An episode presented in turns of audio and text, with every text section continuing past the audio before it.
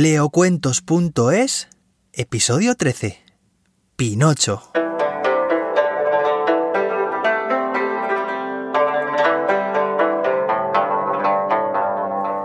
Érase una vez un humilde carpintero llamado Gepeto, que vivía muy solo y sin hijos. Esta soledad le apenaba tanto que Gepeto planeó construirse un muñeco de madera al cual daría forma con mucho cariño, como lo hacía con cada trozo de madera que debía trabajar. Lo llamaré Pinocho, se dijo el carpintero a sí mismo, sonriente, muy contento con su nuevo proyecto. Y así fue como poco a poco Gepeto le fue dando forma a la madera. Primero las piernas, después los brazos, hasta estar completamente terminado. El muñeco se veía precioso, casi parecía un niño con aquellos ojos pintados tan brillantes. Sin embargo, el pobre Gepeto pronto se dio cuenta de que con aquel muñeco no iba a aliviar su soledad. Ojalá tuviera vida, se dijo con los ojos llenos de lágrimas. Al caer la noche, mientras Gepeto descansaba de su jornada, el hada de los deseos se apareció en la casa del carpintero frente al muñeco. El hada, que había escuchado las súplicas del carpintero, decidió concederle su deseo en recompensa a su esfuerzo y bondad. Y con un toque de magia, de pronto, Pinocho fue moviendo cada una de las partes de su pequeño cuerpo. Sin embargo, permanecía de madera. Gepeto no podía creer lo que vio al amanecer. Hola, papá. exclamó Pinocho. Pero. ¿Eres tú, Pinocho? ¿No estoy soñando? contestó Gepeto algo aturdido de la alegría. A partir de entonces, Gepeto se convirtió en el hombre más feliz de la tierra. Tenía un hijo al fin y ya no estaba solo y poco a poco fue enseñándole cada una de las cosas que Pinocho necesitaba para sobrevivir. Le enseñó a hablar y a caminar correctamente, y hasta empeñó parte de sus pertenencias para poder comprarle libros con los que ir a la escuela. Qué contento y agradecido estaba Pinocho. Pero a pesar de todo, el pequeño seguía sin ser un niño de carne y hueso como los demás, y para serlo el hada le hizo ser un niño muy bueno y le regaló un pequeño grillito, llamado Pepito Grillo, para acompañarle en su camino. Mientras se dirigía a la escuela, Pinocho se imaginaba aprendiendo miles de cosas y haciéndose muy, muy, muy listo, para poder ganar dinero cuando se hiciera mayor y así poder comprarle a su padre todas las cosas que había vendido para pagar sus libros. Pero en el camino, Pinocho se encontró con un lobo malvado que a cambio de algunas monedas y mucha diversión, consiguió conducir a Pinocho hasta el teatro de títeres de la ciudad, desoyendo a Pepito Grillo, que le advertía una y otra vez de su error.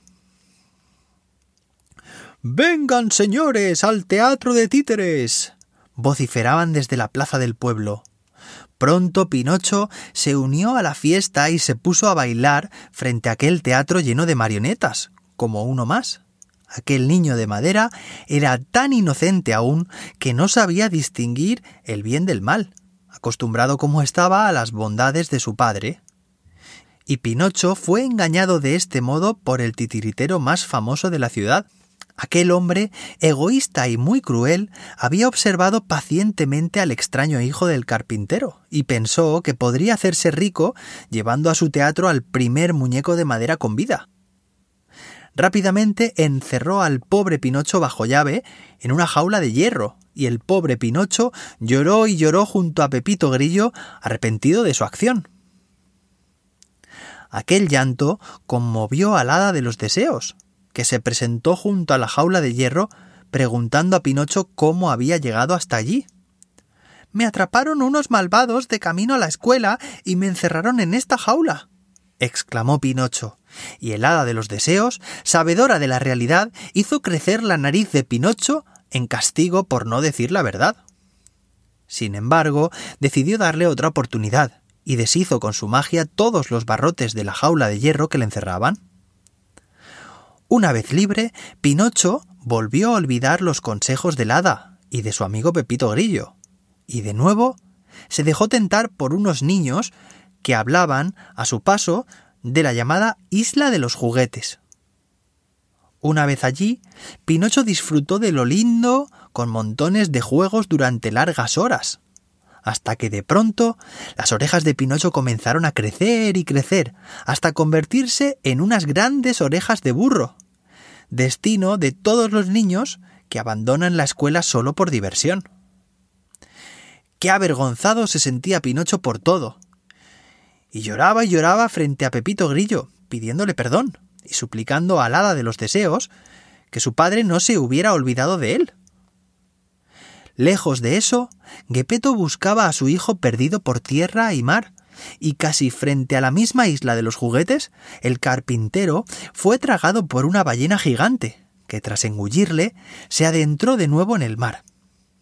Pinocho, avisado por Pepito Grillo del suceso, no dudó en echarse al mar para intentar liberar a su padre de las zarpas de la ballena. Nadando como pudo con sus pequeños bracitos de madera, Pinocho se situó sobre la boca de la ballena y también fue engullido por ella. Y dentro de la boca de la ballena, padre e hijo se sintieron inmensamente contentos. No tenían miedo. Al fin, Gepeto había encontrado a su pequeño y juntos se contaron todas sus historias.